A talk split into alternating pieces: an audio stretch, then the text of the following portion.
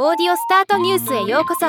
ロボットスタートによる音声業界の最新情報をお伝えする番組です。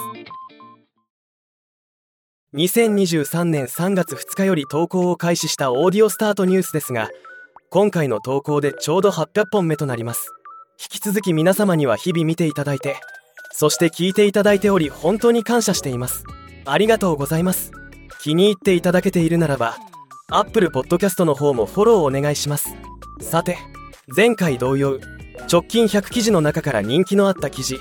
上位5つを紹介してみます。5位2024年ポッドキャストを危険にさらす可能性のある4つのトレンドとは有名人による評判浄化のためのポッドキャスト利用トゥルークライム番組の急増誤った情報偽情報の浸透独立系ポッドキャスト番組が絶滅危惧種にという4点がポッドキャストを危険にさらす可能性のある4つのトレンドとして紹介された記事が注目されました。4位ポッドキャストマーケティングアカデミーが2023年ポッドキャスト最新分析結果を発表。最新のポッドキャストマーケティングトレンド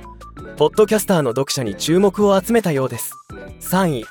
音楽ストリーミングサービスサウンドクラウドが10億ドル超で売却準備中。大手音楽ストリーミングサービスサウンドクラウドが今年の年末に向けて10億ドル。日本円でおよそ1435億円で売却準備中であるというニュースが注目を集めました。使っているユーザーも多く驚いた人も多かったようです。2位アサヒビールと Spotify がアーティスト参加型の音声広告キャンペーンとオリジナルプレイリストを発表。アサヒビールが Spotify と共同でアサヒ生ビール通称マル F の世界観を表現した。アーティスト参加型の音声広告キャンペーンとオリジナルプレイリスト公開を発表したニュースが注目されました。シンガーソングライタートモーなどが人気だからですかね。1位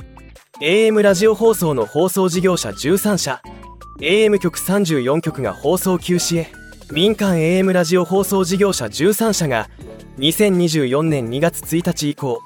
AM ラジオ34局の運用を一定期間休止するというニュース。今後 FM 転換や AM 局廃止がどのように進むのかも注目していきたいですね。引き続きポッドキャストとデジタルオーディオ広告音声広告のニュースを中心に音声業界の最新動向を紹介しながら音声業界を盛り上げられるよう微力ながら頑張っていきます。変わらぬご愛顧のほどよろしくお願いします。ではまた。